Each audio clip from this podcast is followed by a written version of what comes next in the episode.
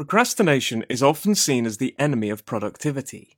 Images of lazy people with feet up on desks or wasting time to dodge work spring to mind at the very mention of the word.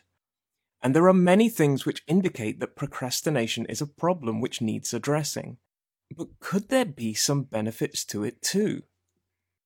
We live in a high octane world, always on the go, racing from one task to another, and at times, duties, be it work or personal, can feel relentless, with our nose constantly to the grindstone. Sometimes we just need to switch off, chill out, and reboot. A little procrastination can help detach us from the pressures of modern life. According to psychotherapist F. Diane Barth, watching TV, taking a long bath, or listening to music can help us to ease off.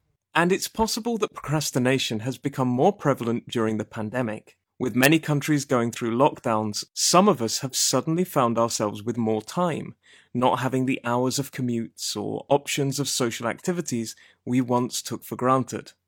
Being at home, many of us quickly discovered that it is impossible to be productive 24 7.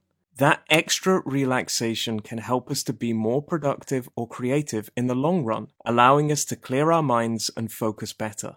The issue is that many of us see that time not working as lost time.